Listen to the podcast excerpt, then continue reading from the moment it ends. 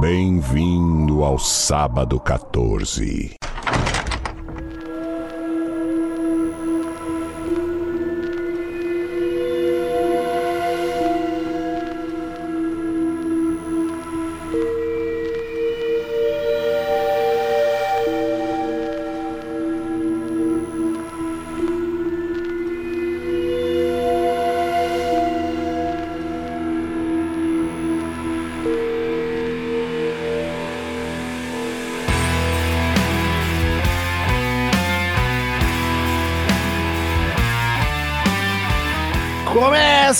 Mais um episódio do podcast Sábado 14, este podcast de cinema dedicado a filmes de terror, suspense e desgraçados. Eu sou o Romulo Conzen, tem aqui comigo o Marcel Fitz. Ninguém é bem-vindo aqui. Não entendi, mas tudo bem.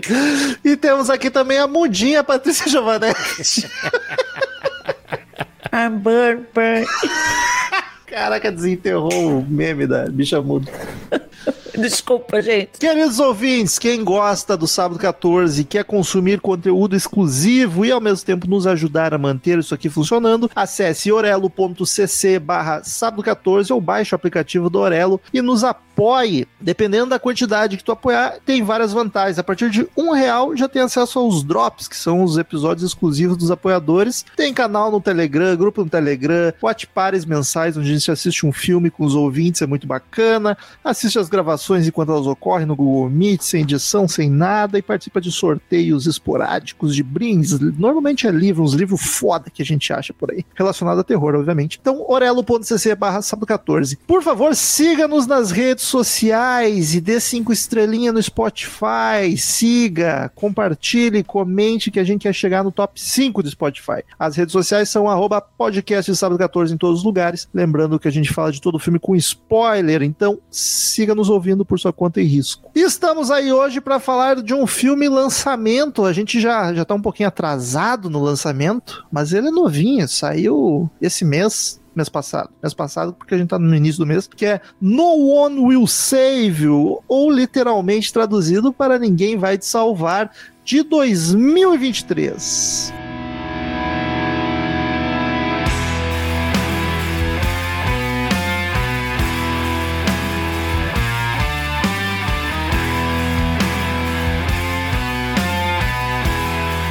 Bom, lançamento então não tem aquele papo de já tinha assistido, não tinha assistido. O que aconteceu foi que por acaso eu vi duas vezes e a Paty também, né? Sim. Marcel nosso... Eu vi uma só. Uma só que foi suficiente Foi pra isso. entender. Foi suficiente pra ficar Mas tu já com tinha ouvido certos, falar sobre certas saídas bem fechadas no meu corpo.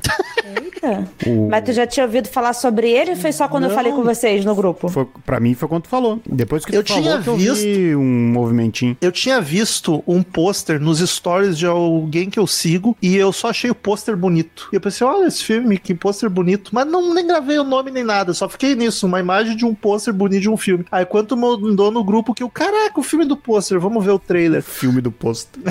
E aí o trailer me convenceu bastante já pra querer para querer gravar. Mas fui assistir antes, daí eu falei, é, gente, vamos gravar porque gostando ou não, no mínimo papo ele vai render bastante. E meu querido amigo Daniel Martins, que também é nosso ouvinte aqui, ele falou assim: já assistiu Ninguém Vai Te Salvar? Eu falei, não, ele é, cara, é um filme legalzinho. é, acho que de repente você vai gostar. De repente vale tu, tu dar uma conferida. Mas assim, ele não me deu expectativa nenhuma de ser Bom ou que- ruim. De ser bom ou ruim. Ele só falou que é um filme legalzinho que de repente valia a pena ver. Eu joguei pra vocês e o Romulo viu o trailer e ficou maluco. É que o trailer, o filme, o começo do filme é, é, é uma obra-prima. Acho que isso aí nós vamos concordar. Mas. E o trailer é muito bem montado. Então o trailer te deixa muito afim de ver o filme, tá ligado? Deixa E você soltou a frase proibida no grupo, Mas agora foi de propósito. tal qual Vastidão da Noite. Nós precisamos gravar. Nós precisamos gravar este filme. E aí, quando o Romulo falou isso, eu falei: fudeu. Vou Eu odiar. Eu não vou gostar da porra do filme. E eu tava. Sabe que eu achei que tu não fosse aberto. gostar, na real. Eu não ia gostar? Eu achei que tu não ia gostar. Que tu ia implicar com a protagonista. Porque é Eu muito tipo ela. de personagem que tu implicaria. Pera que eu amei ela. Mas Amei ela. enfim, cara, a primeira coisa que eu queria comentar é como esse filme surgiu do nada, né? De repente caiu no Star Plus e acho que na gringa ele é de outro streaming. É da, da Disney, ele é um filme da Disney. Sério? Uhum. Eu jurei que ele tinha caído no MUBI, uma coisa assim. Ele é da Disney, confirme. E aí. E aí aqui foi pelo Star. E de repente, hype. E eu fiquei lamentando, cara, por que, que esse filme não foi pro cinema? Porque ia ser uma Poderia, experiência massa. E principalmente por causa do som. Eu acho que o som dele é muito bem feito. Sim, demais. E vou dizer, eu. eu é um, era um puta de um filme pra, pra ter saído mesmo. Mas eu, não sei se. Não sei qual é o critério que os estúdios usam. É que eu, eu acho que vai muito do que. A gente vê muito que agora, tipo, o que tá saindo do cinema é muito possessão. Eu acho que seria uma aposta muito grande. Não que não daria retorno, mas eu acho que eles veem muito isso, tipo, não tá saindo nada de ET, não vamos lançar um pra tentar a sorte, sabe? Pô, olha o hype que teve. Imagina se fosse tivesse hype com. E se pagar, ia, cara. Porque não é um filme caro também. Não, com certeza. Eu, eu acho que ele iria bem no cinema. Mas. E, e porque o, o roteirista e o diretor não é um cara novo também, pra eles não tentarem fazer nada, sabe? É, não entendi. Mas enfim, É, Isso tem a ver com, com o próprio, próprio estúdio da Disney, sei lá. e- aí a gente não. Eu não sei por, por menores, mas que ele, ele é o filme da Disney. Inclusive, ele tá na Disney Plus lá, da Disney.com de lá. Eu nem achei que a Disney postasse, postasse nos streams deles filmes de terror. É, eles têm coisinhas de terror. achei que era só as coisas mais amigáveis. Enfim, ficha técnica, Marcel. Vamos lá, Ninguém Vai Te Salvar, de 2023, ou do original No One Will Save You. Dirigido e escrito por Brian Duffield. Quem é esse homem? Ele fez e roteirizou Divergente, As- Insurgente, Amor e Monstros, que eu já ouvi falar bem desse filme, ah, A Babá, que é bem bom, eu gostei bastante. Eu nunca vi o segundo, mas o primeiro é bem legal. Em Busca da Justiça. E o roteiro é dele também? O roteiro é dele. Ah, e na verdade, na, na- esse é o segundo filme que ele dirige, né? Ele escreveu os, os outros que eu comentei. Ah, parabéns pra esse homem. Porque eu acho que, assim, a direção tá impecável. A Ele tá no, no filme do Urso, Marcel. do urso? Ele tá como produtor. Ah, com o produtor. Caralho. Do cocaine mesmo? Aham, do Urso Cheirado. Caraca. E no elenco nós temos Caitlin Dever como a Brin, Elizabeth Caleb como a Brin Nova, Brin nova. a Brin Nova, Evangeline Rose como a Mal, a Maud Nova e Daryl Griffin como a Maud. E grande elenco. É um, é um filme basicamente de um personagem, né? Não temos, tem um que outro que aparece ali secundário, mas é basicamente da, da Brin. E essa moça, o que, que ela fez? Eu vi que ela tava sendo muito elogiada por outra, uma série, eu acho, mas eu nunca tinha visto falar dela. Fora de série, acho que é o nome da série. Fora de si, não, não conheço. Que ela já, já tinha atuado bem nessa série aí que eu nunca tinha ouvido falar. É uma fez comédia uma adolescente. Fora de série. Exatamente, mas dentro de uma série. Olha aí. Não vi nada do que ela fez. Ela tá. Ela tá aqui que eu, que eu conheço de, de nome. É o inacreditável que ela tá sendo coisa. Errei! A Paty tem toda a razão. É inacreditável o nome da série. O Fora de Série, E acho que tem eu a não- Colette. eu- Isso aí. Conheço Muito nada. obrigado, Paty, por não me fazer passar vergonha dando uma informação completamente equivocada. Na verdade, você passou, porque eu tô te corrigindo. É, mas. Daí é o editor faz a mágica dele. Ai, eu agradeço o editor. Obrigado, editor, por. Por isso que ninguém ficou sabendo agora. Aí, por isso que a gente tem aqui, né, Só nas Ana. recompensas da, da- do padrinho, poder assistir a gravação e a Ana vai saber quem é que tava certo na história. Tá, vamos lá. Tá, vamos. Eu acho que o que pode dar discussão no filme é o roteiro. Normalmente é. Então vamos começar a falar da parte técnica, Hum. porque eu achei a direção assim, ó, um espetáculo. O que esse homem soube criar tensão e pavor, principalmente na cena inicial, é o ponto forte do filme. Eu acho que isso também é um pouco que prejudica ele de tipo a melhor parte do filme, é os primeiros 15 minutos.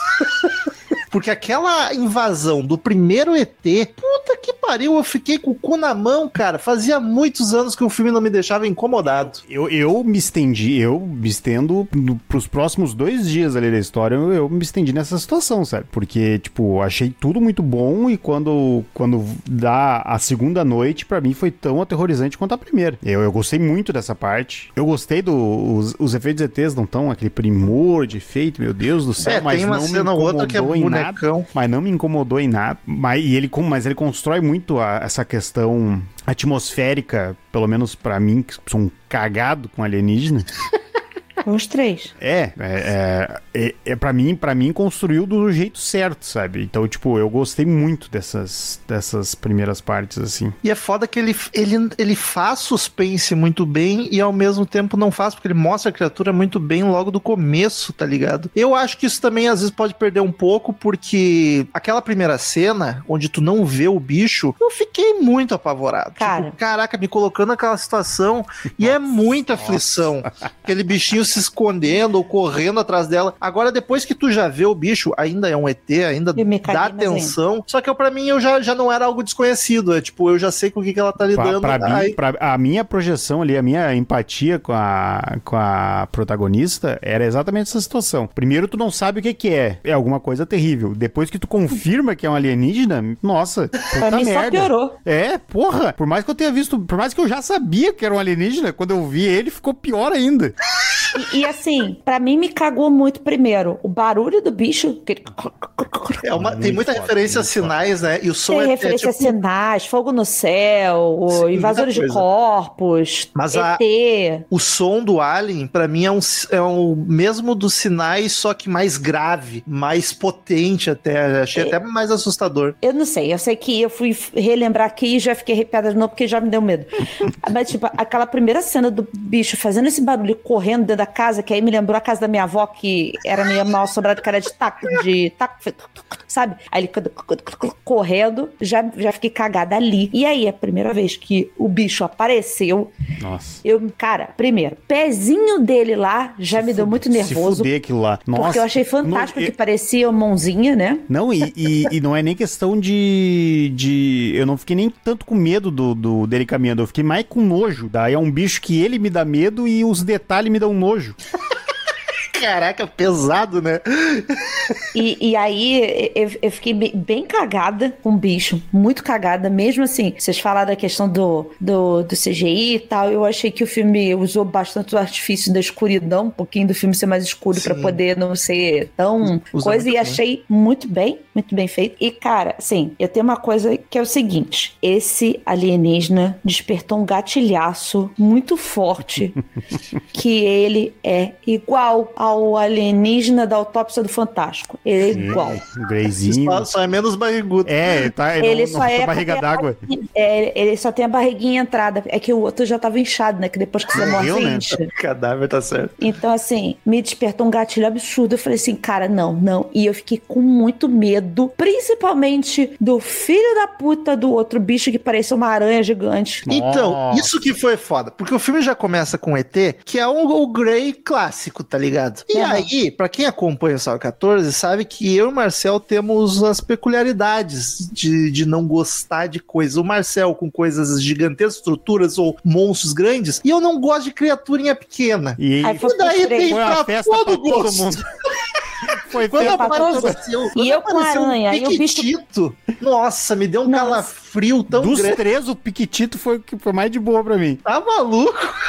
pra mim é o pior. Mas o grandão em cima da casa, meu Deus. do O grandão em cima da casa cara. acabou comigo justamente por não por ele ser grande, mas por ele parecer uma aranha, né? Porque Ele é meio aranha, meio o do louva-a-Deus, Marcel, né? pequenininho do, do, do Romulo e tem a aranha da Patrícia junto. Falei, vamos foder a cabeça dos três aqui, porque é de uma vez só, né? Então, aí eu achei isso outra coisa fantástica, que era colocar formas diferentes do, dos bichos. O pequenininho me deu um cagaço do caralho, que é na hora que ele faz o Y com os... O... Nossa, muito bom. muito Aí eu falei, o que que vai acontecer, cara? Ah, O filme, o filme cria muita tensão com coisas não acontecendo, né? Sim. Tipo, esse pequenininho ele para e fica encarando. E isso às vezes é pior do que ele tá correndo na direção da protagonista, né? Tu tipo, caralho, o que, que ele vai fazer, porra? Ah, e, todo, e toda essa parada de. Eu, eu, eu- eu gostei muito dessa parada de ter, digamos, classes diferentes de, de alienígena ali. E, tipo, o grandão, quando ele Não, começa. panelinha. quando ele começa a se comunicar com a nave, aquilo lá, eu, eu Mano, fiquei me projetando, eu assistindo aquilo.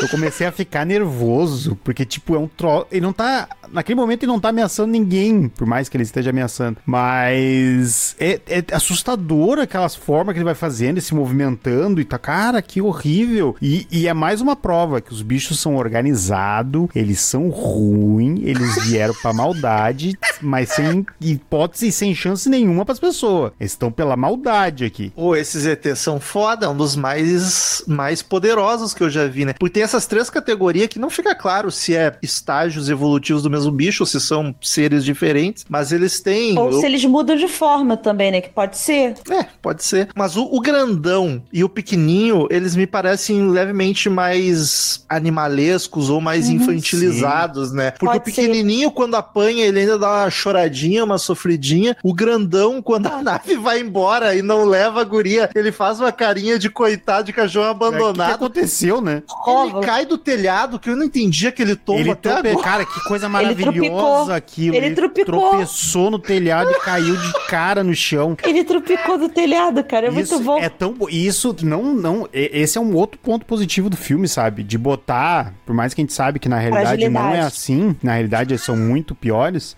Eles botaram essa esse dedinho de humanidade nos alienígenas, sabe? Que é tipo Sim. o primeiro Grey, ele morre de uma imbecilidade assim que ele deu uma rateada feia com a guria e morre. É uma cena foda. E, e, tipo, Foda. tu, a reação dela, e daí tu realmente para assim, é, funcionou, sabe? Tipo, pô, deu E certo. ela, e ela foi no reflexo. Não, Ela- total, total. Foi total reflexo. Só que funciona. E daí o pequeno, ela consegue criar A uma é estratégia. também, A mina é foda também. Ela Matou consegue pensar e, e agir de certa forma. E o grandão é aquilo, cara. É um bicho gigante, sabe? Caminhando por uma parada que ele não tá acostumado, com sangue nos olhos pra matar a guria, pra levar a guria. E tropeçando e ficando preso. É muito bom. É porque ele tá num ambiente. Ficando enrolado nas- na- não- no lençol, cara. Ele, é, ele tá num ambiente que ele não tem domínio nenhum, que ele não faz ideia do que, que são os materiais, as coisas assim. Então, assim, é muito fácil. O Roboto falou do pequenininho. Eu chorei de rir com o pequenininho sentido porque ela mordeu ele. Aí ela, ele ficou olhando pra trás, assim, olhando pro ferido e, e Sim. putaço, assim, tipo, ela me mordeu, Não, sabe? Tu- e tu imagina o que que tava passando na cabeça desses filhos da puta? Porque, tipo, caralho, é a primeira pessoa que tá reagindo, tá ligado? Eu vou chegar nesse ponto depois quando eu quiser. Quando eu... Eu, eu adorei a referência nessa cena, a referência a sinais, né? Só que ela jogou água fervendo. Muito Já, bom. tinha, já teve a referência antes na porta da geladeira, que foi aparecer os pezinhos embaixo da, da geladeira, assim, com, Sim, sim, com verdade. coisinha, Nossa, né? Filha da puta põe as mãos devagar em cima da geladeira, cara, que é muito... Dedão do ET. Eles eles estavam muito ruins, eles estavam torturando a mina mesmo. Não, eles são. o- Esse que entra, ele é bem sádico. Até o outro também. O, o- Os os três? mais humanoides, os mais humanoides são sádicos pra caralho. Como? A pior cena de todas, pra mim, de todas. Não teve nada pior do que essa cena. Foi a hora que ela tá lá embaixo no ateliê. E aí ela tá lá, o bicho tá andando atrás dela. E ela se enfia embaixo da mesa. É maravilhoso. E aí, do nada, você olha, tá o bicho só sentadinho, Olhando. agachadinho do lado dela, cara. Filho da puta é Maravilhoso. sádico, ele não tá com pressa pra pegar ela. E Ele sabe mo- que ele vai conseguir, tá ligado? E nesse momento eu, eu falei, assim- eu virei pro meu marido e falei assim: eu aceitava a minha morte. Tá muito, hein? Só aí, Paty. Só aí. Sério, depois que eu. Cara, tu matou um alienígena por acidente. Tu tá com um alvo do tamanho das tuas costas printado. Tu acha que eu ia ficar esperando alguém vir buscar? Porque. Ai, por que, que o Jorge tá demorando? Vamos lá ver. Foda-se. Eu gostei, agora eu vou chamar de Jorge.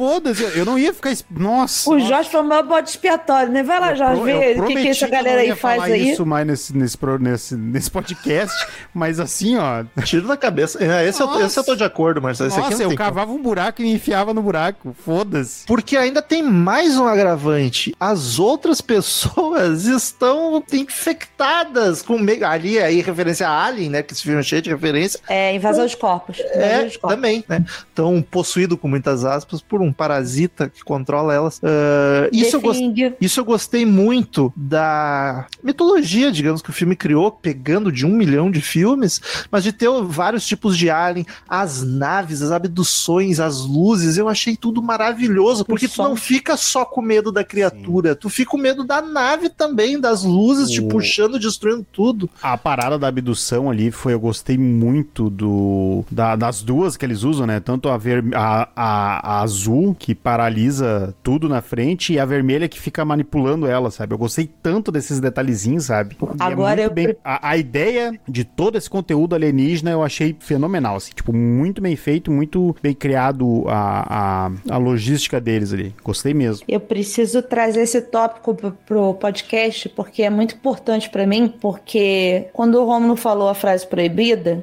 eu falei, fudeu. E aí, quando esse filme terminou, eu falei assim, esse filme é tudo Ah, que Vastidão da cu. Noite não é. Vai tomar no teu cu. No sentido do. Porque assim, a melhor parte do Vastidão da Noite é o final. Com, a- que- com o medo, sabe? A coisa toda. E esse filme, é, a gente fala tanto que às vezes o não mostrar dá mais medo. E esse filme é que não. Ele mostra a caralhada toda de tudo. E ele me deixou cagada no nível hard, assim. tinha- sabe aquele negócio do Jovem Nerd lá, cagaço lá que fica a sinetinha aumentando pro hard, assim, pro vermelho? Era eu com esse filme. Porque assim. Mas é que o diretor é muito esperto. Ele sabe mostrar e como ir mostrando aos poucos. Sim. Tipo, esse ET gigante. Primeiro, tu, ela sai da ele tá casa. longe. Tu só vê o zoinho em cima da casa do Nossa, lado. Tu já, aí já dá piripaque do Chaves, tá ligado? Teve vezes nesse filme que ele me deu uma sensação até meio Steven Spielberg, sabe? Com tentando trazer um pouquinho de fantasia dentro do terror. Aventuresco também, né? É, e um pouquinho dessa coisa do- da, da, da aventura e, do, e da, da fantasia mesmo. Todo essa, o início dela, com as casinhas, sabe? A fotografia do filme me lembrou um pouquinho que o Spielberg faz muito, com essa coisa de luz e tal. Aquela parte que ela tá se arrumando com a música e depois. Cara, Carinha leve, né? é, essa coisinha gostosinha que daqui a pouco vai descambar no inferno, porque virou um inferno, é isso? Demônio, caralho. Eu tô já, agora eu já sei que é só eu descobrir o nome do demônio que vai estar tudo bem, então. Isso é com um específico, tu te acalma. E, e com, e com o mesmo funcionou uma vez só também. Não, só tentaram uma vez. Ok, eu retiro o que eu disse, né? Então. Mas prefiro demônio Eu- do que ET. Ah, eu com prefiro certeza. o demônio do QT, porque aí eu vou falar com o Padre Gato, vou pedir ajuda de um Padre Gato, ele vai me ajudar. Já era. Ahn, eu gosto muito desse contraste também, desse começo que a parte tá falando de uma cidade pequenininha. Ok, tem cidade pequena, a história do cinema é basicamente nisso. Mas esse clima de inocência, até da própria personagem. Ela se veste de um jeito inocente, toda frufruzinha, topzinho no cabelo, e ao mesmo tempo ela acaba, na hora que o bicho pega, ela é badass, tá ligado? Ela encara e vai, e a filha da mãe consegue matar três bichos, tá ligado? No, no desespero, uma mata. E Quatro, eu gosto muito. verdade. Quatro? Ela mata quatro no desespero. É, é, tá, dá pra dizer que sim. Você tá contando qual? Com o clone dela. Tô- Ah, tá. Não, então é cinco. Tá contando o prólogo também do filme. Prólogo. O início do filme, é o início da história dela. Ah, tá, mas que daí não é T, né? Mas é no desespero também. Ah, tá. Também é, também é no impulso. É no Essa impulso. mulher no Essa impulso eu não- queria. Olha, por, quê? por que, que o final é desse jeito? Porque os ET se, se, se identificaram.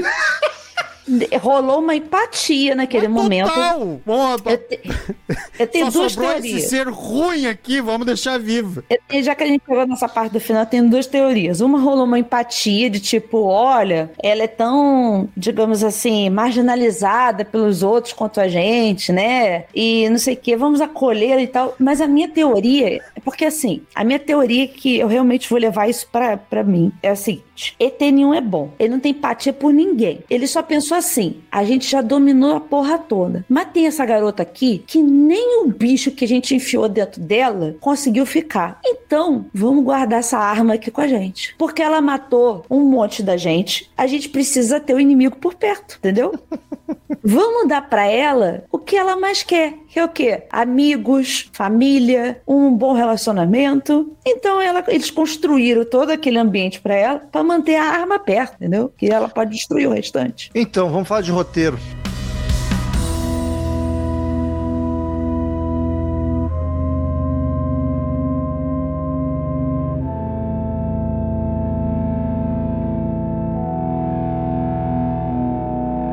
Acho que é meio unânime, até pelo que eu dei uma olhada na internet, que até o roteiro é muito bacana até chegar no fim, que o fim gerou controvérsias e polêmicas. Tem quem ame e tem quem odeie. O fim que é o complicado da história toda. Eu amei. Eu acho que se tu for encarar o filme literalmente, o fim é uma bosta. Mas como metáfora, e o filme com certeza é muito metafórico, Sim. aí o fim melhora muito. Mas não é bom.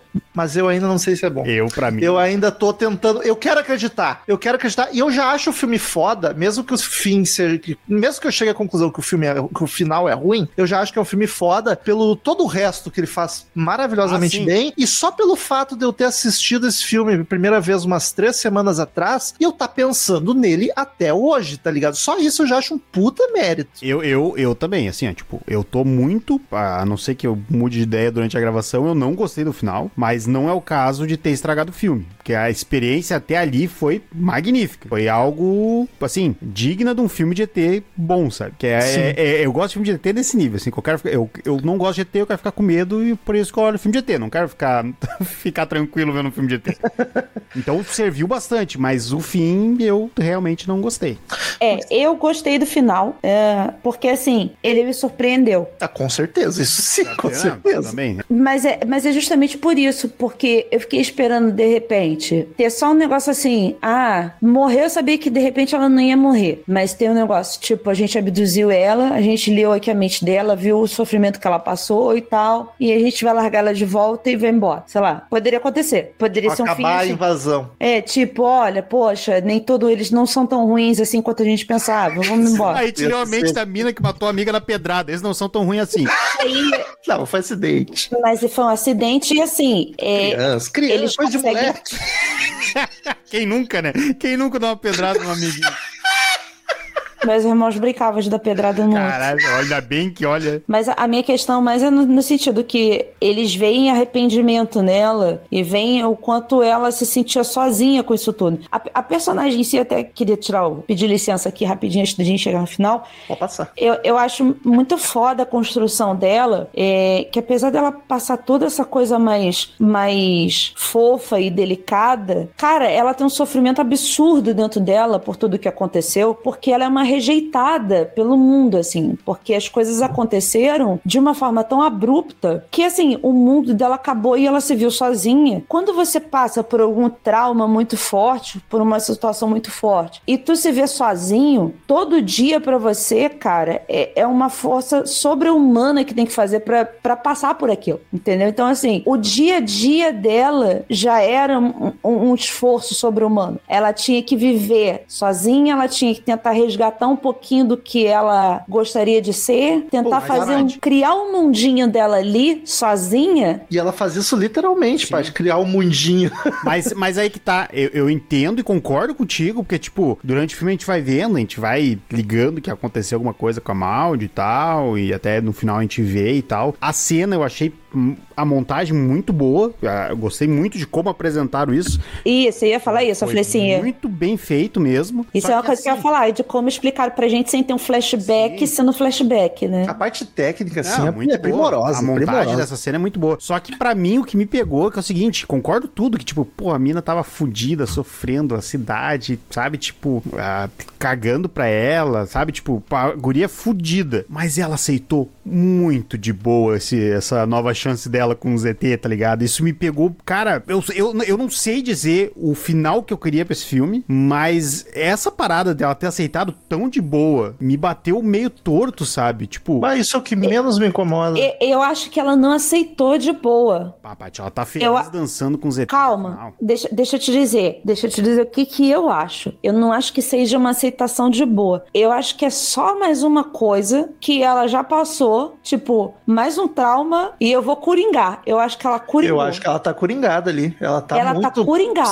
psycho Ela não passou coisa. sorriso. Não, não, não me convenceu com uma Mas o coisa. que. Mas assim, analisando o filme como algo literal, não metafórico, Tá. o que me incomodou nesse final nem foi ela aceitar, foi a motivação dos aliens. Porque assim, se o rolê foi os aliens viram pelo que ela passou Hum. e ficaram com pena, eu que acho, eu acho isso de uma ruindade Eu entro na minha outra teoria. Absurdo, absurdo. Não, total. Não, não, eu também, eu também já acho que é outra coisa. Essa não Mas se fosse sentido. isso, seria terrível. Se fosse o ZT com pena e, tipo, a gente dominou toda a humanidade aqui, mas essa aqui já sofreu demais, tadinha. Ah, faça Não, meu isso favor, não, isso, tomar isso, cu, isso, tá ligado? isso pra mim tornaria o filme extremamente ruim, porque Pois não faz é. sentido nenhum, porque, porra, a guria tava sofrendo, tava sofrendo, mas tem muito mais gente que eu. Naquela cidade deve ter gente que tá sofrendo mais que ela. Sim. Os pais da criança, por exemplo. Exato, inclusive os pais da criança. Caralho, bom exemplo. Sabe? Tipo, então não, não faz sentido. Essa parte, tipo, pra mim, se fosse por esse, se eu for, se meu pensamento fosse por esse lado, o filme teria sido uma bela bosta. Não, não, não eu não acho que tenha sido, como eu disse, não foi empatia, até porque esses bichos não têm empatia Ah, nenhuma. são ET. Pra mim foi só mais uma forma de. Tiro Tá cheiro. bom. Ela matou um deles, inclusive. Tipo, o ET falou: caralho, aqui, ó. Matou um deles quando criança, entendeu? Tá Mas aí matando a também, gente, Daí então tem- vamos é guardar aqui é com a que tem gente. muita gente que mata, muita criança que mata criança também, né? É, aí também tem muita. Mas você esquece o mundo. A gente Então- tá na, em hometown, entendeu? Mas é que o filme não dá nenhum sinal de que os ET estão encarando ela como uma ameaça É. nesse sentido.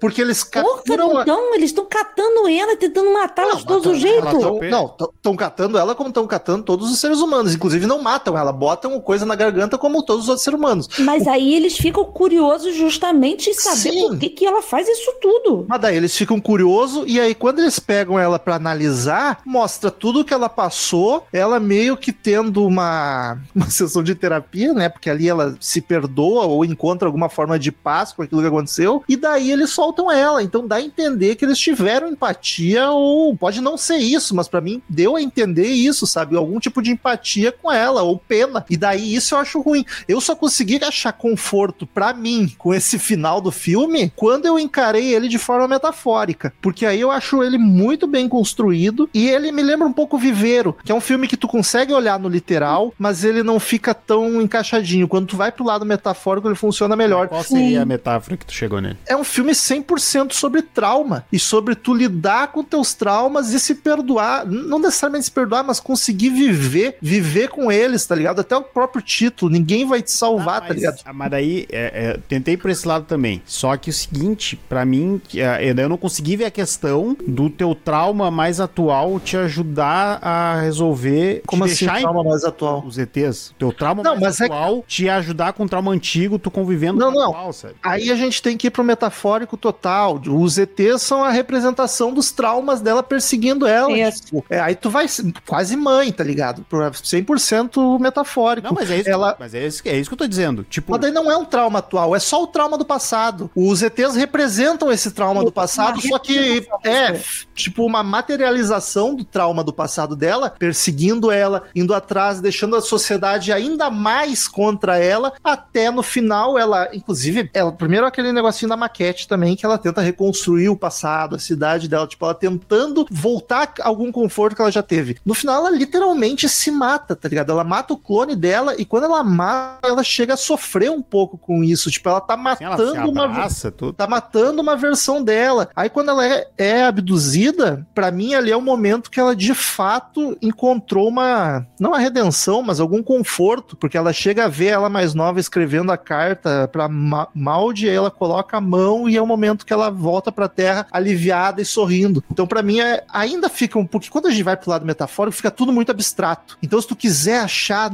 explicação pra tudo, tu tem que batalhar pra achar explicação pra tudo e, e viajar um pouco mais. Então ainda ficam meio pontas soltas pra mim, ou que eu não consegui achar uma explicação, ainda que metafórica. Mas pra mim ele é funciona melhor como metáfora, porque o final fica claro que foi os traumas materializados dela em forma de ET, porque o diretor achou legal e pra ter algum entretenimento. E no final ela se, se perdoa, ou, não necessariamente se perdoa, mas aprende a lidar com aquele trauma. Tá sempre ali, tá sempre vigiando o que ela fez, tanto que as naves estão em volta, tipo, aquilo que ela fez ainda tá ao redor dela. Só que ela aprendeu a lidar e ela tá conseguindo seguir em frente e viver tranquila com a merda do passado. Pra É. mim é isso e foi o que deixou eu- o filme bem melhor. Eu te entendo, de certa forma concordo até, acho que faz sentido, só que pra mim igual não, sei lá, tem, tem uma coisinha ali que não não, não, não, não me bateu bem, sabe? Eu, eu realmente tenho é- é- é- essa aceitação dela é eu fico, eu fico pensando, tipo, de como poderia ter sido representado melhor isso. Do que É, a é- aceitação dela ficou muita aceitação, entendeu? É que se tu é que é, é foda tu fazer um filme metafórico, porque ou tu vai 100% pra metáfora, e eu que é o caso de mãe, e aí eu acho que tu perde um pouco a graça até. Porque o legal de um filme metafórico é tu assistir ele como se ele fosse literal, até Sim, tu tirar a conta e puta que pariu que foda. Só que aí tu conseguir fazer um filme metafórico e que ele ainda funcione como um filme Como de ET de terror. fato, como terror, é muito difícil. Difícil. Então eu acho que por isso ficam essas pontas soltas, que talvez o diretor tenha uma explicação. Mas não mas é a nem. gente- Mas não, Tipo, não, essa aceitação, essa não- É, eu não critico nem, nem como ponta solta nem nada, sabe? É que eu acho que, tipo, essa jornada que tu tá falando, eu acho que faz sentido, eu acho que é legal, é uma construção legal pra uma pessoa que passou com puta num problema na vida e, tipo, teve uma- um trauma fudido quando criança e carrega isso há 2012, há 12 anos carrega essa parada. Só que daí, pra mim, parece a, a, a, a sensação que ela me passou no final é exatamente isso. Ela, se, se eu for levar pra esse lado da aceitação, sabe? Tipo, ah, estou convivendo aqui. Pra mim, a sensação que eu fiquei foi muito, beleza, fechei isso aqui, resolvi e agora eu tô convivendo com isso de boaça. É, isso pra mim é o que Sabe? me incomodou um Isso pouco. se chama terapia, gente. Ah, não. Exato. Não, mas Não é tanto assim. Não é. Não, mas é, só é, é longo prazo, né? É a longo prazo. Não é você fazer meio ano de sessão e achar que vai funcionar e resolver a tua E vida. mesmo assim, muita coisa já funciona meio Tá bom, né? mas ali, por exemplo, não tem uma passagem de tempo, não tem nada explicando e pode ter passado algum tempo, porque tem flores, tem a caralhada toda, e assim, ao mesmo tempo que aquilo tudo ali, pode ser uma puta de uma ilusão dos ETs pra ela, cara. Tá, eu primeiro eu achei que fosse, Eu primeiro achei torci que muito fosse. pra não ir pra esse lado. Mas- Agora- Até porque antes foi, né? De início, quando ela tava com, com a mamona na garganta lá, foi pra esse É. lado. Eu, eu concordo, eu, eu, eu concordo total. Concordo total com o Rono no sentido metafórico, assim, é, eu compro essa ideia literal. Eu não, não consigo ver essa coisa que o Marcel fala da questão da aceitação, porque pra mim não é uma aceitação, pra mim ela é real, ali no final já tá, assim, coringada com aquilo tudo depois que passou, se a gente for catar é, pro lado... Literal, é. ana- né? analisar pelo lado literal, ela tá coringada pra mim. Eu, eu fui por esse caminho também. E se a gente for pelo lado metafórico, tem essa coisa que o Romulo falou, de você E tá vivendo Depois- o sonho, entre aspas, de É, ser é- aceita e tá de boa. Você, você, depois de um tempo, cara, você começa a aprender a conviver com todas as merdas que acontecem tua, que aconteceram na tua vida, porque senão você não vai viver. Você não vai viver. É aquilo que eu falei, assim, quando você se fode, você passa por merdas muito grandes, perder alguém, alguma coisa assim, o teu outro dia, cara, é muito sacrificante levantar da cama e começar tudo de novo. Então, assim, É, eu, eu vou além ainda, Paty, porque não é que aconteceu. Claro, teve a parte da mãe dela que sim, é uma merda que aconteceu, mas as merdas que são, são culpa tua, de fato, tá Sim. ligado? Então não é, É- só a tristeza ou a dor, é a culpa, mais do que tudo isso, eu acho. A culpa ainda é um dos piores, dos piores sentimentos que você pode ter, ah, junto com a pena. Que para mim, pena é um negócio horrível de se ter de alguém, assim. Mas, é... e ao mesmo tempo, Romulo, ali tá literal que ela tem culpa em algo. Mas tem também aquelas culpas que a gente carrega porque foi a gente que se culpou não sendo culpado. Sim, sim. Ainda tem isso pra carregar. Então, assim, eu acho linda a forma como esse filme retrata justamente essa questão do nosso sentimento de sobrevivência. Porque, como o título falou, ninguém vai te salvar, você vai ter que sobreviver. É isso. É, é tu por ti, né? É você e você. E isso mostra muito ela, porque a casa dela fica na puta que pariu, longe da cidade. Aliás, eu achei esquisito a parte que ela simplesmente resolve voltar pra casa de ônibus. Só que faz sentido que tudo que ela tem é a casa dela. Sim, é o ela único lugar que ela se sente minimamente confortável. Sim, ela não teria pra onde fugir dentro da cidade, pelo menos, ela não teria pra onde ir, né? Ela não, ela não tem mais nada, cara. Ela não tem que pedir ajuda. Ela foi na polícia tentar fazer alguma coisa e assim, E deu Tá. daquilo, né? foda-se, entendeu? Não dá. Então, vou embora e vou sobre. E ela surta, né, do lado de fora, ela chora, ela vomita e tudo isso. Aliás, Então, baita atuação. Parabéns pra menina. cara, essa garota. E assim, é, vale ressaltar que se tu estiver aqui ouvindo e não, não viu o filme, 96% do filme é sem fala nenhuma. Isso, isso foi uma parada que eu gostei demais. Gostei muito. Ela atuou, ela entregou tudo.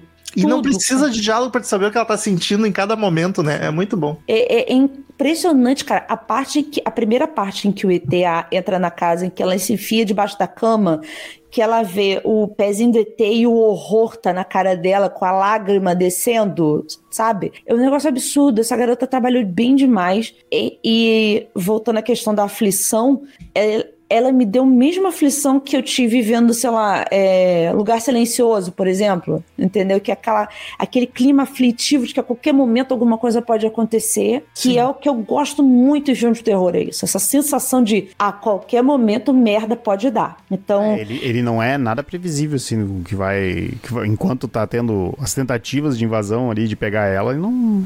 Não achei nada previsível assim também. E, ah. e, e aí, corroborando com, com a questão das ilusões de tudo isso, no início do filme ela recebe uma encomenda que são passos que você coloca no chão para aprender a dançar. E no Sim. final a dança é aquele, aquele espaço que ela comprou. Então, assim. É a mesma música, inclusive. É o sonho dela, ela tá vivendo a, um sonho. E a letra da música fala exatamente sobre uma sociedade amigável. Tipo, tu vai bater em qualquer porta e vão te receber. É por isso que, ainda nessa parte de. Eu acho muito significativo, voltando ao discurso que a parte tava. começou e depois ela acabou indo pra, mudando do top, é muito simbólico o fato do final as naves ainda estarem ali rondando, tá ligado? Porque é um negócio, ok, ela tá vivendo uma utopia, um, um, um sonho, ou simplesmente a metáfora para ter se aceito e tá ok, mas a merda, a materialização do trauma dela ainda tá ali e vai estar tá para sempre, tá ligado? Tu não vai conseguir apagar ou desaparecer. Então eu acho que sim, se o filme, se tu encarar de forma literal, que foi como eu encarei a primeira vez, ele é um filmaço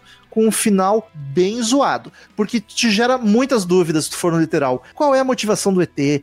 Por que, que ela aceitou? Por que que, por que esse clone? Por que que ela conseguiu arrancar o negócio da garganta e os outras pessoas não? Ou simplesmente todo mundo arrancou da garganta e, e foda-se, as outras as pessoas que a gente tá vendo são, são os clones já, tipo, não é a pessoa com bicho na garganta. A, a pessoa tirou, foi lá, fez o clone e matou a original. Ainda tem isso? É, agora se tu vai pra parte metafórica, ainda surgem dúvidas. Eu até concordo com essa parte do, do Mar... Como vai pra metáfora, meio que para mim foda-se ela ter aceitado, porque que é metáfora e tá, tá, é uma representação dela estando ok, terminando bem. Mas mesmo na parte metafórica, ainda é uma virada de chave muito rápida e muito simples. O ET chega, cutuca a testinha dela, ela revisita aquilo e tá curada, sabe? Curada entre aspas. Tipo, ainda na parte metafórica, a forma que o filme escolheu para representar o processo dela de, de cura, de auto-perdão, como tu quiser chamar, ainda não é tão explicativo ou tão óbvio. Então eu acho que metafórico ele melhora muito, mas eu ainda não acho um filme perfeito. Tá. Talvez daqui um mês, seguindo pensando nele, eu vá achar a explicação para tudo. E é isso que eu acho foda. O filme te instiga a ficar pensando e refletindo. Tá. Até na parte metafórica, essa parte da boca também ali do clone também é um pouco solta. Eu... menos, ou eu só não cheguei na conclusão. Eu vou, vou lançar a braba aqui. Eu acho que você falou assim: o dedinho do, do ET na cabeça dela vai lá e curou tudo, não sei o que lá. O dedinho do ET, de repente, pode ser encarado. A mão na consciência. Não vai dizer que era isso e eu estraguei a tua piada. Favor, não. Não, não. Mas eu acho genial. Colocou a mão na consciência, exatamente. Porra. Caralho, acabou. Precisa não falar nada. Quebrou, Drop the mic. Quebrou a parte. Não, eu ia só dizer assim que você tá certo com essa questão de agilidade. Ah, botou o dedo na testa dela, ela viu os traumas dela e acabou, tá tudo bem, ela agora sabe conviver.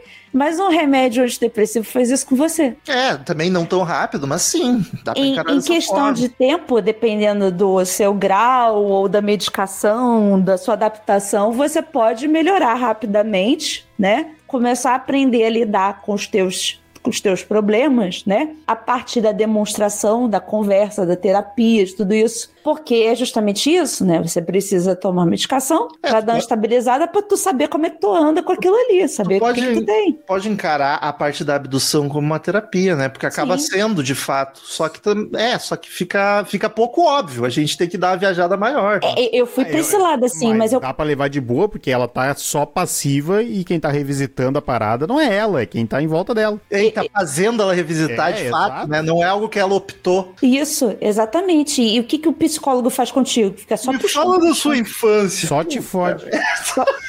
A minha só me ajuda, gente. Eu queria só dizer que eu amo a Elaine. Um beijo aí pra minha psicóloga ET. É... psicóloga ET é foda. Mas eu, eu real, juro pra você, não quero dar uma de boa, não. Mas a primeira vez que eu vi o filme, eu já levei tudo pro lado metafórico. Eu não consegui encarar ele como sendo um filme só de. Tudo bem. No primeiro momento eu tava me cagando toda, né? Mas, assim, a parte. Assim, é porque ele é dividido para mim em dois atos. Todo aquela, aquele terrorismo, né? Que é um terrorismo. Isso é um terrorismo. Não tem outra palavra é, pra não ser terrorismo. Aquela coisa de ficar invadindo casa dos outros, que ainda é defogado, né? Invade a casa dos outros mas é outra coisa, que é porque é gringo, né? No Brasil não ia ter uma porta aberta, ia ter grade pra todo lado. Não, Essa mania de gringo ia... de dormir de porta aberta. Ele, ele Aqui podia, é cheio de... na terceira grade ali, eu acho, provavelmente. Meu amigo, um ET não dura duas horas no Rio de Janeiro. Ah, aquele Varginha não durou, Paty? Aquele ali, aquele ali, tomou uma, aquele ali tomou uma facada e morreu. Você imagina com um tiro. Não, não precisa de tiro, meu amigo. Não precisa de tiro, não. Ele vai tentar o desenrolo ele já pega. Não, aqui, no, aqui no, o, os portões daqui tá tudo com arame farpado, tá tudo com cerca elétrica. Aqui no prédio tem cerca elétrica. Sim. Então, assim, o é, dura. Muito rápido, né, pelo menos. O primeiro dedinho que ele encostasse, des... acabou. Vai entendeu? Chorando que, que eu tava falando que eu até me perdi? Eu, é, então, são dois atos. É o terrorismo todo da questão da fuga dos ETs, que eu acho fantástico. Eu gosto muito da parte de terror desse filme, que ele realmente me deu aflição. E assim, eu acho, acho que para quem não tem medo de ET, não vai ser tão significativo. Assim, eu acho que ele me dá mais o desconforto justamente por eu ter problema com ET, justamente por ele mostrar logo o bicho. Então, assim, para mim foi pior ainda ter mostrado, mas talvez para quem não tenha problema nenhum vai achar que é bonecão, tipo, ah, porra, caralho, esse bonecão aqui, não sei o quê. Vai achar. Eu tenho certeza que se esse filme fosse pro cinema, a hora que apareceu o pequenininho ia todo mundo ficar rindo dentro do cinema, que isso aí é clássico. Que esse rir é... do bode, da bruxa, não vai rir do pequenininho. Eu acho que é, é, por isso que o filme tá tanto ame ou odeio. Eu acho que o final é mais responsável por isso, mas acho que também a, a parte do ET te afetar ou não é muito importante. Eu acho que é isso. Eu acho que isso faz muita diferença e você também se, meio que, de alguma forma, não que você seja um assassino, né? Mas você se ligar com a garota, né? Se ligar, ter um pouco de empatia por aquela, pelo se que ela passou, né? se identificar com ela e, mesmo, e, e, lembrar que ela era uma criança, ela teve uma ação reativa, na verdade ela não queria matar a amiga, ela teve uma ação reativa, entendeu? Eu já bati a cabeça do meu amiguinho no muro de chapisco, então eu podia ter matado ele ali, mas... A Paty vai sobreviver ao ataque alienígena. Já sobreviveu, né? Já foi abduzido. É verdade, já foi. Ou é o clone, deixa eu ver a garganta.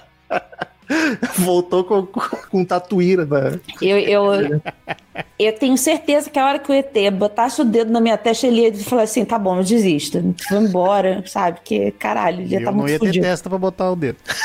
Porra, a cena. Caralho, que pesado, cena... Marcel. Cena... Quando tu entende, fica pesado. Ai. Ah, a cena que ela tá na luz vermelha paralisada e o ET vindo, que aflição, porque a gente tá o tempo inteiro vendo ela correr e lutar e tá dando certo, e ali é o momento que, ok, fudeu, te pegaram. O bicho entrando na boca dela, não consegui Nossa, assistir. Nossa, que agonia, né, cara? Puta que pariu. Não consegui. Quer ver um negócio que acaba comigo também é ter coisa com, com tentaclinho, sabe? É, Nojantaço. Caralho, vai tomando cu, que isso, cara? Outra coisa que eu achei. Mas é que aí é coisa que no literal incomoda. Se tu for pra metáfora, meio que foda-se. Acha um significado aí. Eu acho um pouco exagerada a forma de uma cidade inteira virar as costas pra essa mina pelo grande crime dela de criança matar a amiga acidentalmente, tá ligado? Deve ter nessa cidade um cara que, sei lá, não paga pensão, é muito pior. um pai mas que não paga pensão. Era o filho da. Era a filha do delegado, né? Sim, mas daí da, dos pais eu entendo 100%. Agora toda a comunidade, inclusive a parte logo no começo que ela ela tá indo pra cidade é, entregar correspondência, botar na caixinha de correio, e ela encontra o rapaz, me deu a impressão muito clara de que era algum relacionamento dela que o cara tava de cara. Porque ela dá um oi, ele vira as costas, ela ah, faz uma reação de ai, que saco, tá, tá emburrado ainda, tá ligado? Eu achei a forma que representou a virada de costas, a ignorada desse brother, eu achei muito esquisita. Porque não me pareceu que era, ela era excluída. Não, só parecia que ela tinha discutido com ele ou que ele tava magoado com Mas ela. Mas é que é o primeiro, coisa. né? Eu acho que tá só apresentando ainda. É, eu é acho que é mais. do entregador do correio lá brincando. Mas eu acho que daí se botasse uma pessoa que não fosse da, da faixa etária dela, talvez funcionasse funcionasse melhor, porque aí parece muito que é um, um caso romântico ou um brother, sabe? Eu Mas achei é um pouco. tá, eu, eu acho que a decisão foi essa mesmo, pra te, pra te construir a, a merda em que ela tá aos poucos, sabe? Pra não entregar que ela já tá fudida, assim, tipo, de, de questão social desde o início, sabe? Eu acho que essa é a intenção mesmo.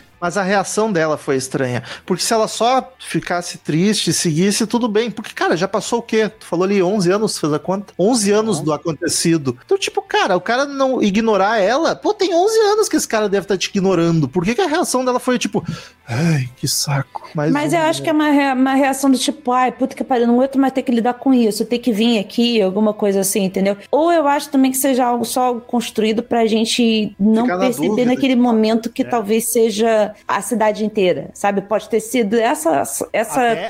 Até pra criar esperança na hora que ela vai pra polícia, né? Porque eu acho que o grande, a grande questão é quando ela entra na polícia Sim. e, a- e tem a reação da. Eu não, não lembro agora se é mãe da guria ou é madrasta da guria. É a mãe É a mãe, da. é A mãe mesmo, né? Da, da reação da, da velha mesmo. Daí eu, eu acho que é, é feito. Eu acho que a ideia é realmente construir essa escadinha assim pra te ver, tipo, tá, ela realmente ela tá com problema, tá na polícia e tão cagando pra guria. Outra coisinha, muito eu sendo chato, tá? Mas eu acho que o Talk to Me me fez pensar nisso mais fácil. É, o filme se passa em 2022. Hum.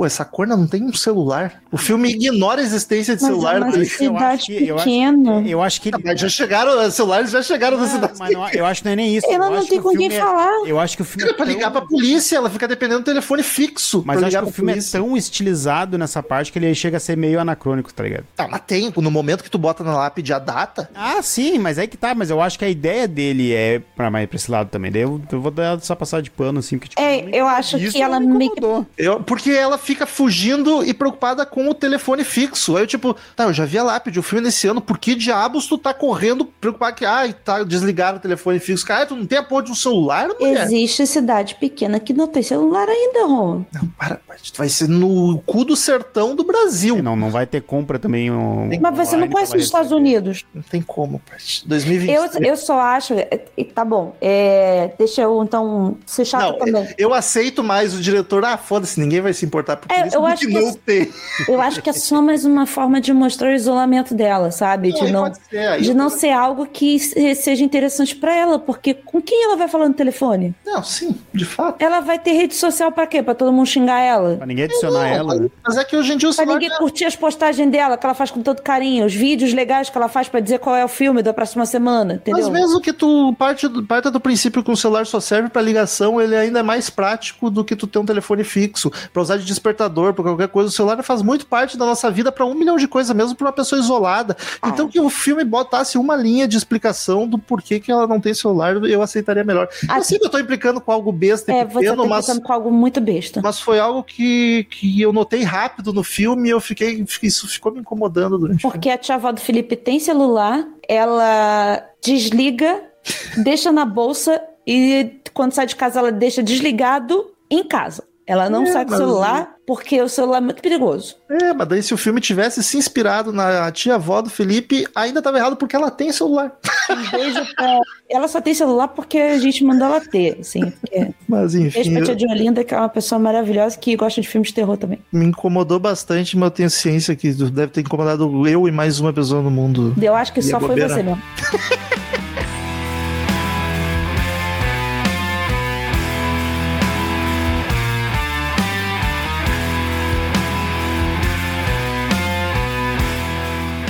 Queridos ouvintes, como de costume, todo episódio de filme, cada um de nós dá uma nota de 0 a 10. A gente soma, divide e faz a média pra ver a nota que o Sala 14 deu para No One Will Save You, ou Ninguém Vai Te Salvar, de 2023. Marcel, vai que é tua, que eu acho que tu é o que menos gostou. Eu, eu tô com essa impressão também. Eu, eu, como eu falei, eu gostei muito. Assim, questão de terror, caralho, gostei pra cacete do filme. Ele tem a. Que nem comentei, tipo, a- ele tem os bonecão, mas não me incomodou em nada, zero incomodação com os bonecos. Ele usa bem, inclusive, os movimentos esquisitos dos aliens pra disfarçar o CGI.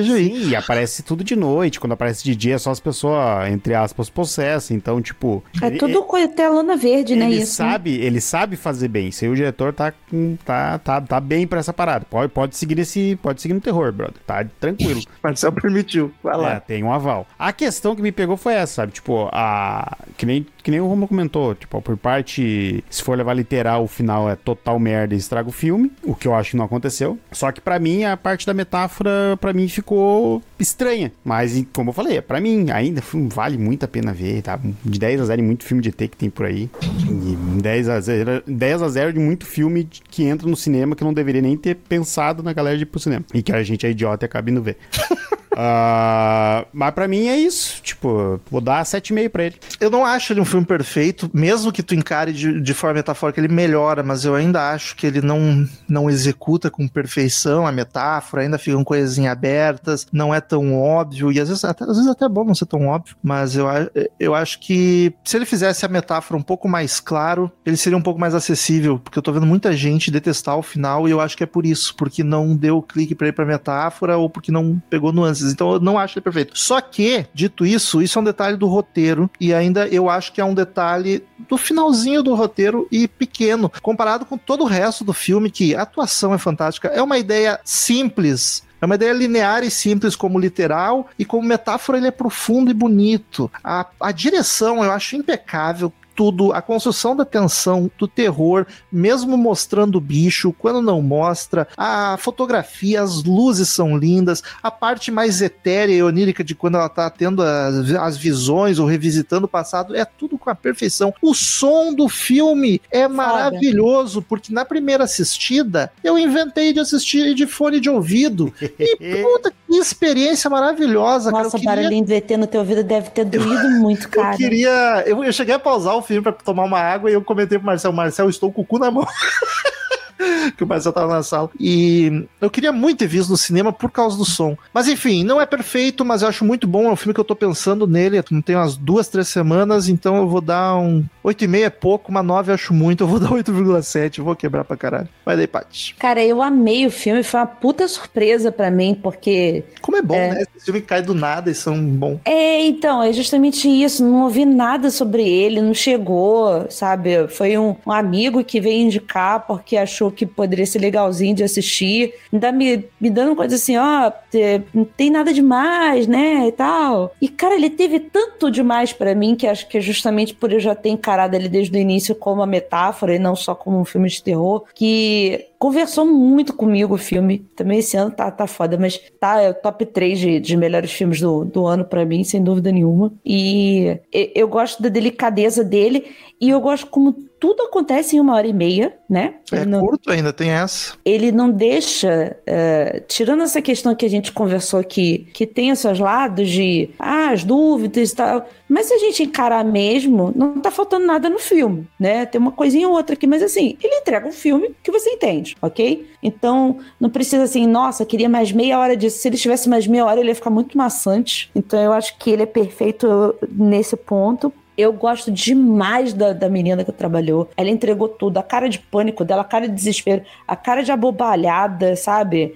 É, a, a, parte da panela é maravilhosa, dela jogando a água quente no, no bicho e ela segurando a panela como se fosse uma arma, e mesmo assim você sabe que ela tá assustada, só que ela tá lutando por aquilo. Os bichos são foda, assim, eu acho que só piorou para mim o, aquela bicharada toda.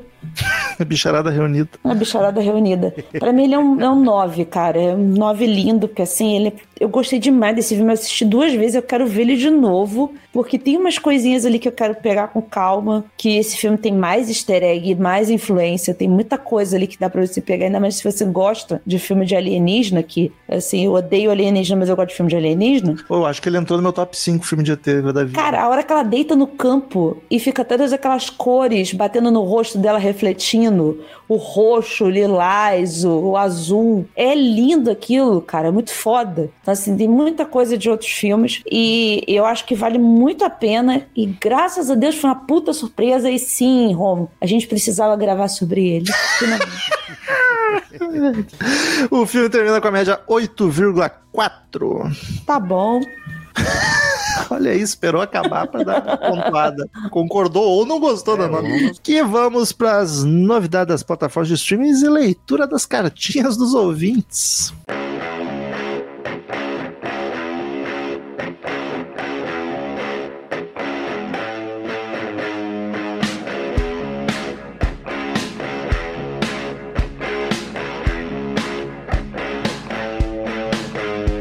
Vamos para mais uma semaninha de leitura de mês e novidades das plataformas de streaming aqui no Sábado 14. Siga-nos nas redes sociais, arroba podcast Sábado 14 em todos os lugares. E quem quiser ter seu e-mail lido na semana que vem, mande para contato arroba sábado14.com.br. Estou eu e Paty aqui porque Marcel teve que sair, pediu atestado para dar atenção pro outro emprego dele.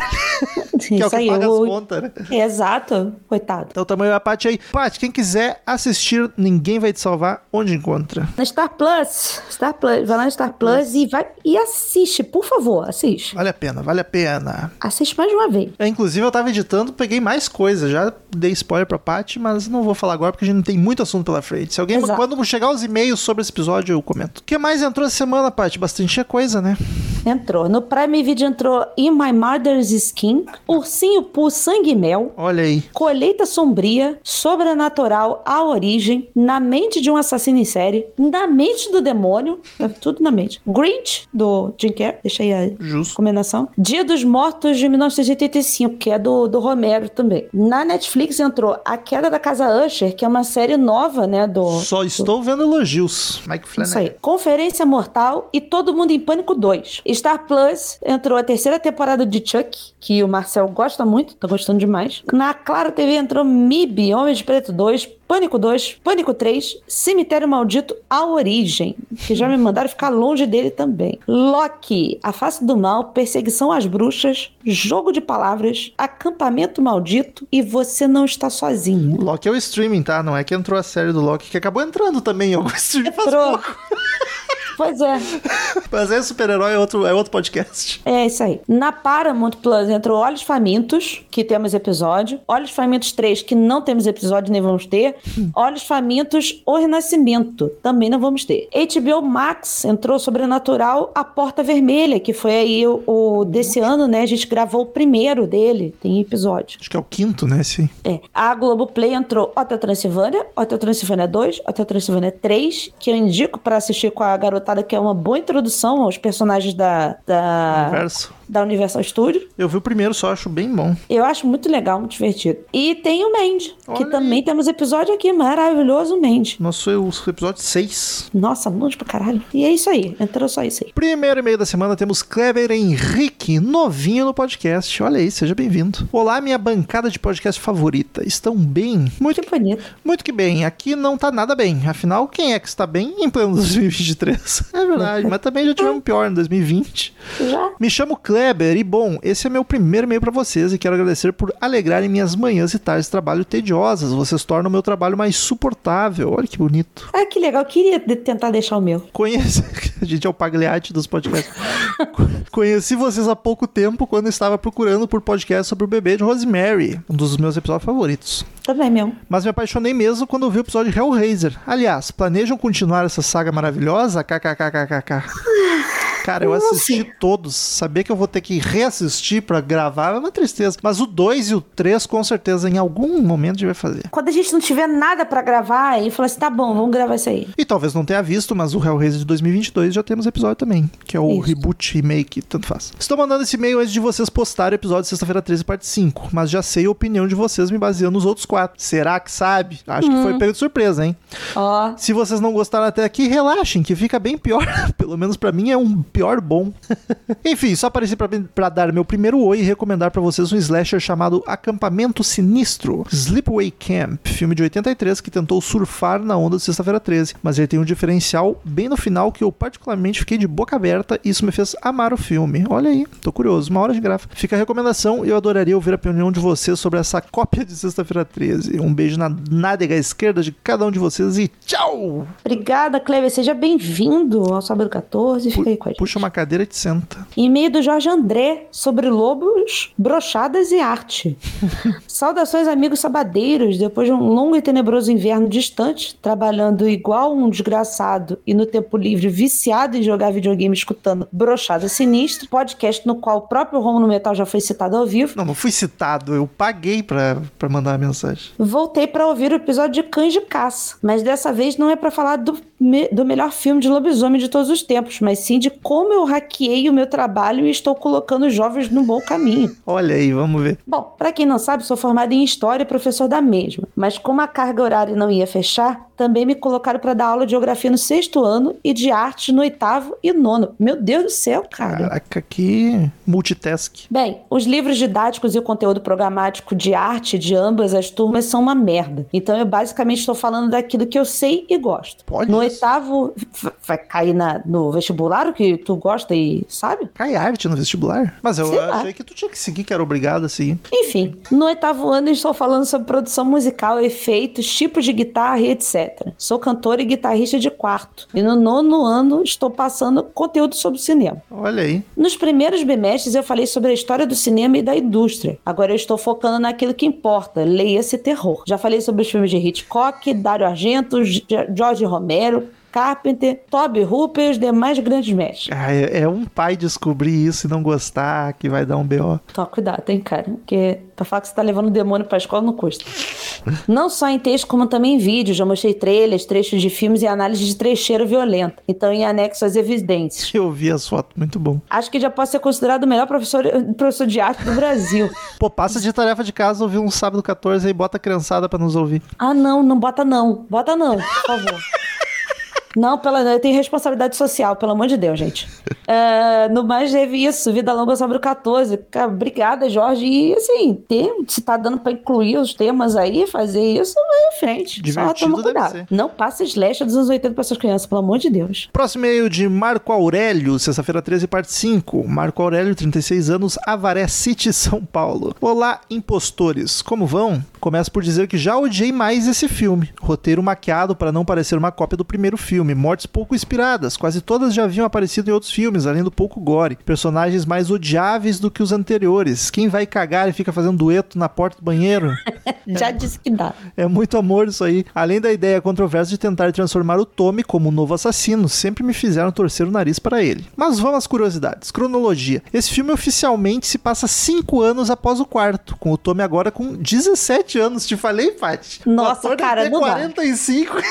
Não dá, não dá pra engolir aqueles 17 anos ali, não, cara. Tem mais barba que eu com 32. Porra. Então, pela cronologia da série, ele se passaria no ano de 90, já que do parte 1 ao 2 há um pulo de 5, 5 anos e 2 meses, e as partes 3 e 4 se passam em sequência de dias após o segundo filme. Deb Sue Voorhees, maravilhosa, perdeu o emprego de professora anos depois por causa desse filme. Seus nudes foram espalhados pela escola, chegando até o conselho escolar, e aí já sabe. Caralho. Corey Feldman estava com a agenda cheia por conta das gravações de Os Goonies, então toda a cena inicial foi gravada no jardim de sua casa. Tá bom, que belo jardim. E que bom que ele não estava ocupado com Sexta-feira 13 e não É. podendo fazer o Goonies, né? Muito Que melhor. ele pode fazer o melhor filme da face da Terra. Melhor filme da carreira dele. Não, aí o Stand By Me ganha. Resumindo, acho um filme fraco para os padrões de Sexta-feira 13, mas ainda considero o terceiro pior. Não é de todo ruim, ganha pontos por tentar levar a franquia por um caminho diferente, mas comparado com os outros, peca muito no quesito diversão. Desculpe pelo e-mail enorme, sempre me empolgo falando dessa franquia, e ainda espero ansiosamente pelo parte 9, o melhor da franquia. Ah, vamos demorar para chegar no 9. Graças a Deus. E-mail do Tássio Medeiros. Falar com freiras que, calça- que caçam trolls. Nossa. Seria um bom filme, melhor que os dois. Olá, pessoas que agarram mãos questionáveis para falar com entes queridos. Aqui é Tássio Medeiros de Natal, Rio Grande do Norte, após um período de ausência. Vi que esta semana teve uma sexta-feira 13, o que significa que teve mais um episódio daquela série que amamos, então precisei voltar. Pô, tu fica indo e voltando? Tem que ficar direto, pô. Hoje tem muito filme ruim, e um deles se encaixa na escala Navio Fantasma de filmes ruins, porém divertido. Ela é uma comparação a Navio Fantasma, então uma nota 1 não é um de 10, mas sim tão divertido quanto Navio Fantasma. Uma nota 2 é duas vezes mais legal do que Navio Fantasma. Complexo, ok, tá. Cada, cada número a mais, tu tá multiplicando quão ruim e divertido é Navio Fantasma. Por isso, Navio Fantasma recebeu nota 1, Navio Fantasma, não é nota de 1 de 10. Complicou. Mas. Esclarecendo. Caralho, eu vou. Tá bom. Esclarecendo isso, vamos às películas com muitos spoilers. 30 Dias de Noite, eu me diverti. Assisti quando adolescente, não assistirei de novo. Os vampiros mais animalescos falando em línguas estranhas eu acho legal. O ritmo deixa a desejar e as atuações só Jesus na causa. Mas é um filme divertido. 0,8 navios fantasmas. Ok, ele é um pouquinho pior que o Navio Fantasma.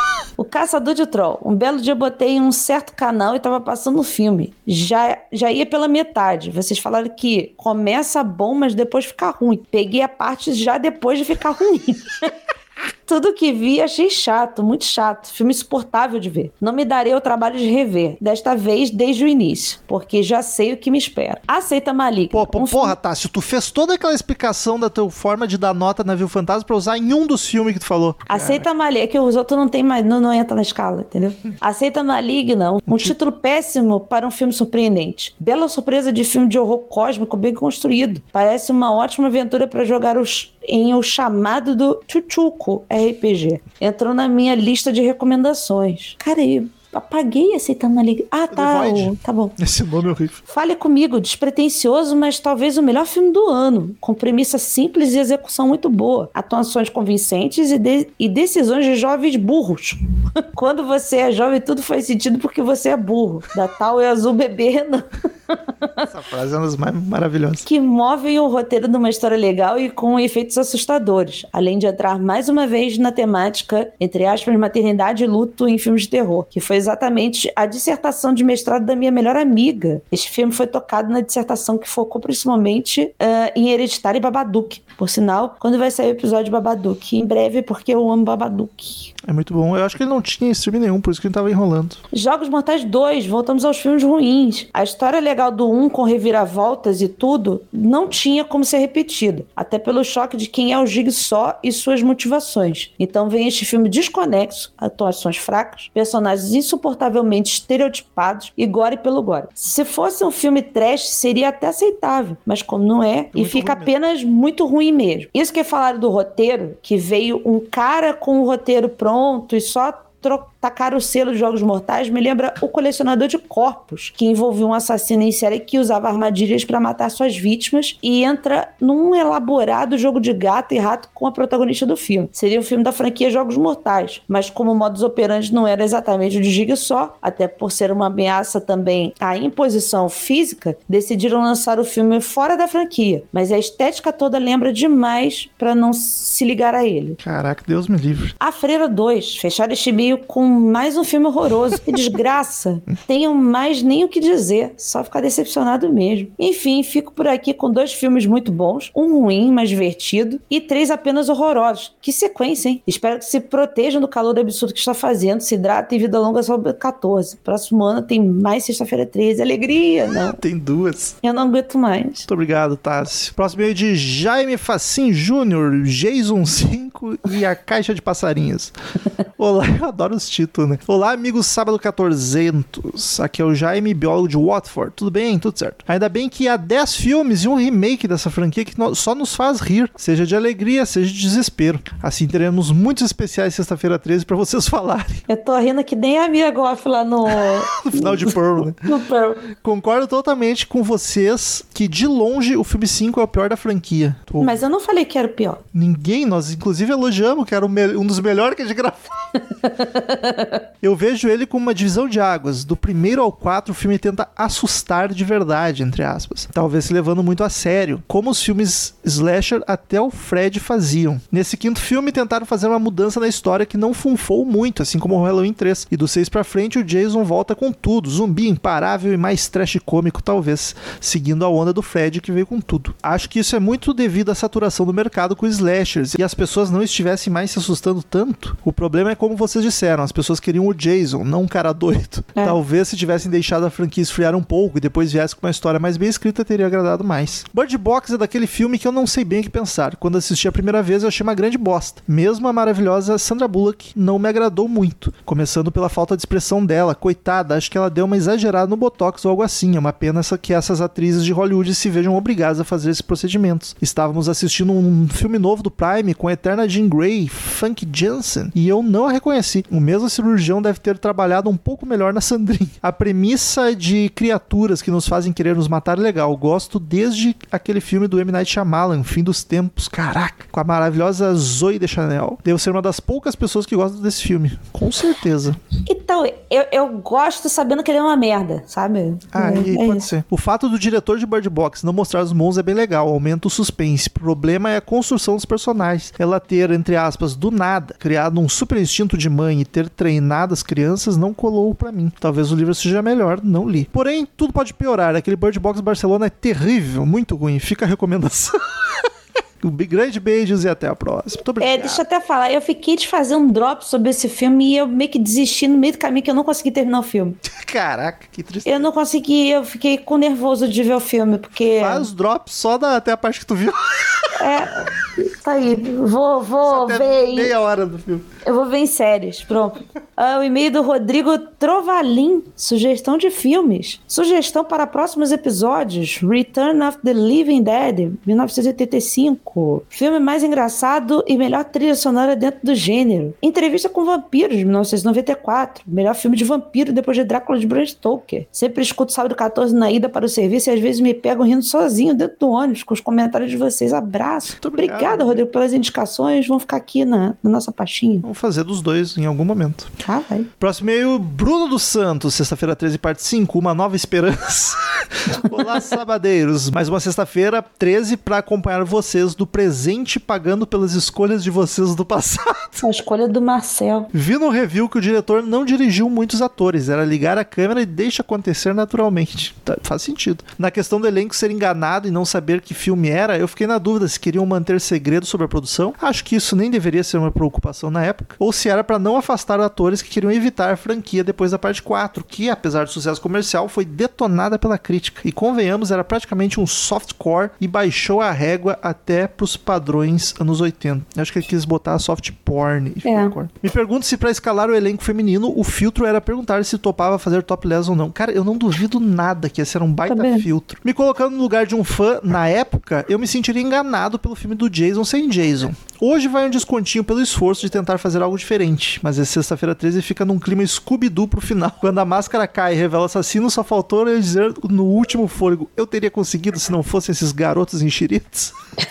Malditos garotos e aquele cachorro. Será que se tivesse feito mais sucesso, a série teria ido nesse caminho, com alguém diferente incorporando o Jason a cada filme, os protagonistas tentando descobrir quem é, basicamente lançando a franquia Pânico antes do Pânico? Será que as mens por trás de Sexta-feira 13, parte 5 eram tão visionárias? Não. No final, não importa se eram ou não, pois não basta uma boa ideia se, se a execução for meio capenga. E ela nadou, nadou, mas morreu na beira do lago. O filme só atinge a nota 4 peitos desnudos e meio e o plot de mistério ficou no passado. Um abraço a todos e ansioso esperando a próxima sexta-feira maldita na companhia de vocês. Tchau! Acho que é lá por setembro do ano que vem. Ah, que bom que você vai ficar esperando a gente, porque vai esperar. Último e-mail da semana. O e-mail da Maria, Maria Bericá, falando de hereditário para esquecer o exorcista novo.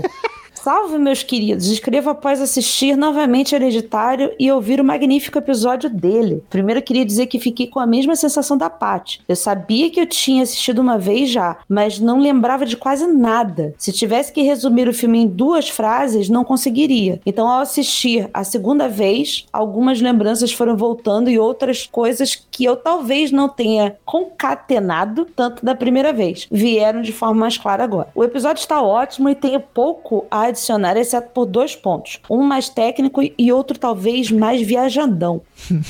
Um desses pontos é sobre como o filme parece se passar dentro de uma maquete. Vemos diversas vezes a Anne manipulando os personagens na maquete, controlando-os. Assim, a perspectiva dessa fotografia, que faz tudo parecer uma miniatura, me parece uma, ref- uma referência ao fato de que a família também está sendo manipulada por algo muito maior do que ela, tal qual os bonecos nas maquetes da Anne. Faz sentido, a gente comenta ainda que o filme é todo gravado, parece que maquete com aquela lente, mas não tínhamos entendido o porquê, eu acho. Ou não É. lembro, pelo menos. O segundo ponto me ocorreu durante as gravações. Vocês comentam diversas vezes como o demônio, o Paimon, nome de Digimon, né? Claro. Reencarnando a Charlie. E está um pouco confuso das ideias nesse mundo. Confusão essa que continua quando passa para o corpo do pobre rapaz. Então, aquele caos e desordem que acontece na casa, as visões, a quebradeira toda, a própria N possuída, isso não pode ter sido obra do Paimon. E a maioria dessas coisas, quando acontecem, acontecem precedidas por aquela luz mágica. Ah, parecia uma luzinha, tá? Tem, às vezes parecia um reflexo, assim, É. ela ia, aparece as duas vezes no filme e eu não entendi qual era o sentido. Antes da Anne sair de casa de pés descalços com a cabeça do pombo e ter uma visão da avó, antes do guri surtar na escola, Antes da Charlie, não N. Ela escreveu errado. É, antes da Charlie. E a parte mais marcante, antes da Anne despirocar. Na cena dela, a relação é óbvia. A luz passa, a tela pisca, o rosto dela muda imediatamente para o sorriso maníaco. Aí não estamos falando de reencarnação demoníaca, mas possessão. E possessão por quem? Não acho que pelo Paimon, mas por outros demônios, que pela hoste infernal que, ela, que ele reina, tá? Algum amiguinho dele lá. É o Pazuzu fazendo freela. Já que, né? Deixa pra lá. Quando a luz passa, é como se ela anunciasse talvez uma aproximação ao próprio inferno. O um momento em que essas duas realidades se aproximam e o reino do Paimon interfere no reino terreno. Mesmo antes do garoto levantar, já tomado pelo Paimon, a luz entra nele de vez, como que para levantar, entre aspas, aquele corpo de novo. Salvo engano, é a única vez que a luz entra alguém. É. Assim, eu acho que faz sentido, e eu não tenho uma explicação melhor que essa, só que me parece muito a gente escrevendo roteiro. Que o filme tinha que dar mais dicas e mais pistas, ficar muito solto. Então eu não sei se concordo, apesar de fazer sentido. É o nosso bloco de é, me, escrever no roteiro. Me parece que a, a resposta deveria ser mais simples do que isso. Enfim, ainda tem muitas dúvidas. A morte da Charlie, por exemplo, se ela foi acidental, não é uma coincidência ela ter sido justamente decapitada? Pois é. Mas, mas se for proposital, por que esperaram a avó morrer para isso se desenrolar? É, e tem o símbolo no poste também. Esse filme é muito confuso. Enfim, enfim, questões em aberto. Só tenho certeza de uma coisa: preciso ver esse filme de novo. Abraços possesso Maria. Não, não quero abraço possesso. Eu não quero ver esse filme de novo, chega. Eu vi já... pela sexta vez eu peguei mais coisa que eu não tinha pego ainda. O que eu tinha para entender dele eu já entendi, já gravei o podcast. Quem não entendeu não vai entender mesmo, então... Não vou. Ah, deixa pra lá, tá tudo bem. Pati. E é isso. Obrigada, Maria. Eu. E nós vamos falar semana que vem. A gente vai falar de um filme aí que tá rolando no cinema, né? Eu já vou adiantar onde tá, que é O Exorcista ou Devoto. Isso aí, a gente gravou do Exorcista original de 73 para se preparar para esse lançamento, então chegou a hora de ir no cinema pra gente bater papo sobre a sequência direta do Exorcista 73. Ou não. O Exorcista, o Devoto, nos cinemas. Nos vemos semana que vem para exorcizar nossas opiniões. E tchau! Tchau!